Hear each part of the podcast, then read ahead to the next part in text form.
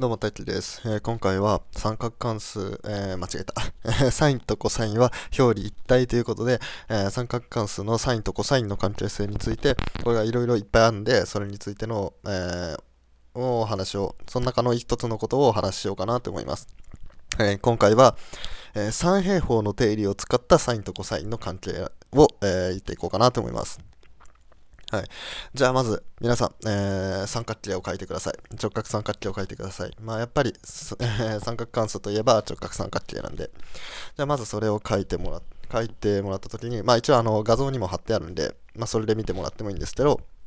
えー、まあ、ある角度1個を決めて、で、その辺に A、B、C っていう風に、えー、辺の長さを名付けてありましょう。で、えっと、一応 A と B の間の角を直角にして、で、A と C の間の角を θ っていう風にしてください。で、そうやってしたときに、えー、まず、sinθっていうものは、えー、おさらいすると、えー、っと、斜辺分のこの角度 θ を挟まない辺のを分子分母に取るわけだから、これは c 分の b になりますよね。で、えー、っと、じゃあコサインシータは何だったかっていうと、 斜辺分のこの角度 θ を挟んだ辺を、えー、の長さになるんで、コサインシータってのは c 分の a になりますよね。はい。で、ここで、このサイン、サインシータイコール c 分の b、コサインシータイコール c 分の a っていう、えー、この式を、えー、両辺に c をかけてやります。そうすると、えー、b イコール c 倍のサインシータと a イコール c 倍のコサインシータっていう形になると思います。はい。じゃあこれは何を意味してるかっていうと、えー、まず b っていうのは、このある a と b っていうのはそれぞれこの辺の長さだったわけですね。で、この辺の長さがそれぞれ、えー、斜辺と角度だけの情報になっちゃったわけですね。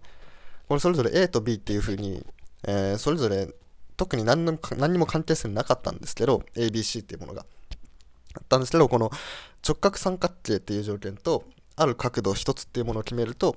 えー、こういうふうに、えー、と B が C 倍のサインシータ、A が C 倍のコサインシータみたいな感じで、このある一つの辺、斜辺と、えー、そのもう一つの角度だけで表すことができたんですね。はい。じゃあ、これができると何ができるかっていうと、まあ最初にも言った通り、この直角三角形で三平方の定理を使ってやるんですね。でそれそれそれをするとどうなるかっていうと、三平方の定理っていうのはそもそも、えー、三平方定理っていうのは、と斜辺の2乗っていうものが、えー、他の辺の2乗の和で表されるってわけですね。で今回の場合 a の2乗足す b の2乗これあの斜辺以外の2つの辺、まあ、直角を挟む2つの辺の2乗の和が、えーと、斜辺の2乗になるっていうのが三平方の定理ですね。で、えー、っと、じゃあさっき a と b っていうものをこの c と角度のこの2つの、えー、もので表したわけです。で、これをぶち込んでやるんですね。この A と B っていうものが。じゃあそうするとどうなるかっていうと、A は C 倍のコサインの2、コサインシータなんで、で、えっと、掛け算したものを2乗するってことは、まあ、全部2乗になるんで、えー、C の2乗かけるコサイン2乗シータになって、B に、えー、C のサインシータを突っ込んでやると、C の2乗かけるサインの2乗シータになって、で、まあ C の2乗はそのまんま。で、ここで、えっと、全体を眺めてみてほしいんですけど、この方程式の。この方程式の全体を眺めてやると、これ全部の辺に c の2乗がくっついてるんですね。で、この全部にくっついてると、これ消しちゃっていいんですよ。まあ、これあの、まあ、方程式の解き方とか、まあ、やってれば、まあ、すぐわかると思うんですけど、まあ、こういう、こういうふうに全部同じものがあったら、消しちゃっていいわけですね。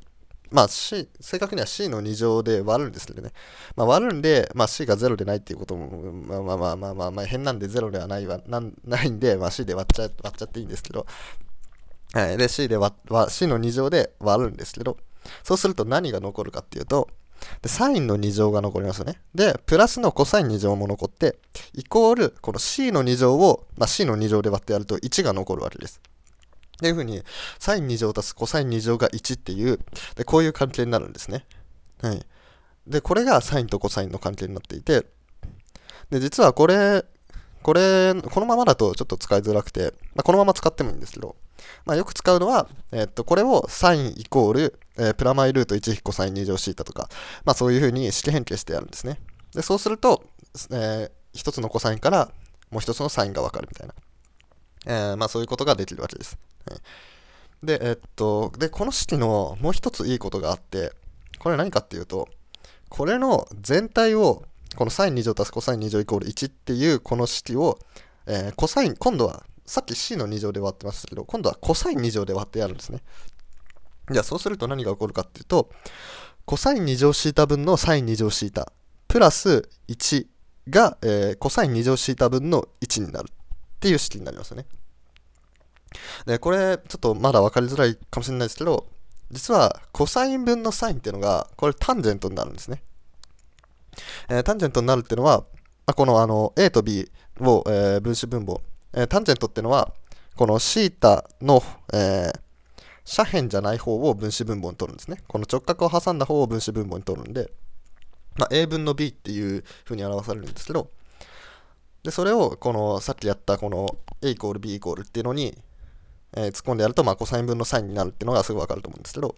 こういうふうに、この一つ式が出ただけで、実はこれ、サインとコサインの関係だと思ってたのが、実はタンジェントとコサイン、まあ、サインで割ってやると、えー、タンジェントとサインの、えー、式に、えっと、もう、トランスフォーメーション変形変形しちゃうわけですね。いや、これ面白いですよね。このサインとコサインだからできだからこそできる、まあこういう式変形だなって思います。はい。はい、じゃあ今回はこれで以上です。えー、このラジオがいいなって思ったら、えー、いいねとかフォローとかお願いします。あと、こんなこと話してほしいとか、これって数学的にどうなのみたいな、えー、質問とかリクエストとかあれば、よかったらコメントとかレターとかもお願いします。それでは、バイバイ。